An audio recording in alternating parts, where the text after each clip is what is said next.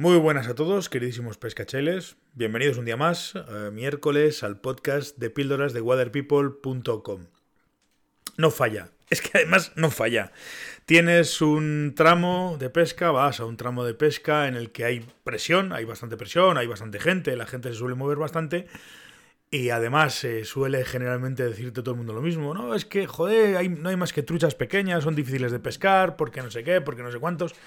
Y tú pierdes el tiempo un poquito en buscar una zona que esté menos pescada, que no haya gente, te tratas de alejar del, de la gente, te esfuerzas un poco en según qué tramos, en, en andar incluso y alejarte del personal y cuanto más lejos vas de las zonas habituales de pesca de todo el mundo, cuanto más te alejes de esas zonas de pesca de todo el mundo, mejores resultados vas a tener. Pero vamos, es matemático. Y a mí me ha pasado ya pues, pues varias veces. Bien es cierto que los pescadores, por regla general, somos bastante comodones. Y a todos, o a casi todos, llega un momento en el que nos gusta bajarnos del coche, ponernos el vadeador, asomarnos al río y sacar las truchas más grandes. Pero eso, claro, lógicamente, pues es complicado. Es complicado porque en tramos donde hay mucha presión de pesca, pues evidentemente quien diga que las truchas no aprenden, pues, pues, pues, pues no, no está diciendo la verdad. Y las truchas no es que aprendan, sino que, bueno, se habitúan, se acostumbran a que haya gente, a que pase gente, y llega un momento en el que el comportamiento de ellas, pues lógicamente cambia.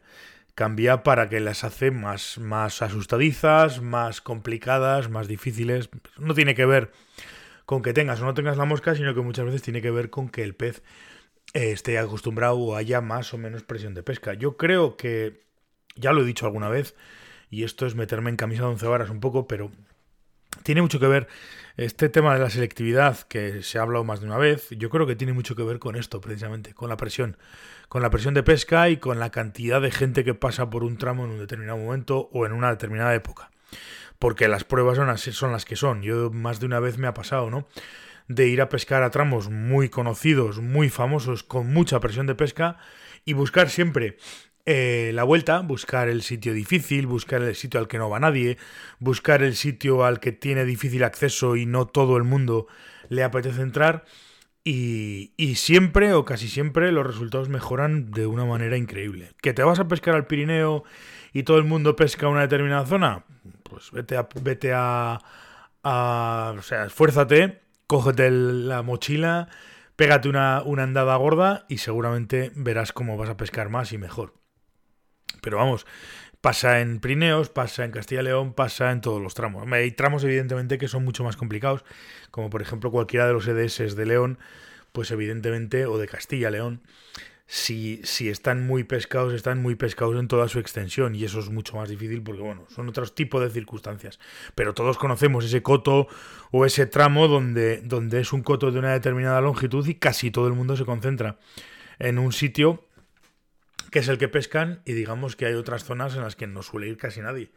Mm, tramos de río, etcétera, etcétera, etcétera. Así que yo soy de la opinión, ya digo, por, por experiencia propia fundamentalmente, más que por otra cosa, de que cuanto más te alejas del resto de pescadores, cuanto más te alejas de la gente, cuanto más buscas tramos eh, difíciles, que no tengan acceso, que no sean fáciles de pescar, etcétera, etcétera, etcétera, pues, pues al final mejores resultados. Peces menos resabiados, peces menos acostumbrados a la presión y peces sobre todo por la general más grandes. Ahí lo tienen todo, esos tramos lo tienen absolutamente todo.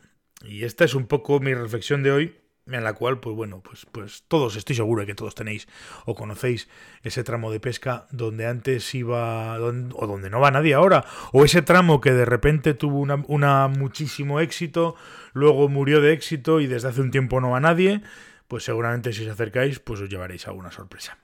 Estoy convencido. Esto pues, pues suele ser así. En fin, eh, esta es mi reflexión de, hoy miércoles. Mañana jueves nos volveremos a, ver y bueno, básicamente a escuchar. Así que muchísimas gracias a todos por estar al otro lado. Muchísimas gracias por darme soporte, lo digo siempre. Cualquier cosa que queráis, hablar, comentarme, mandarme cualquier cosa que necesitéis, lo que sea me tenéis en waterpeople.com. Si queréis comprar algún tipo de material de la tienda, waterpeople.shop.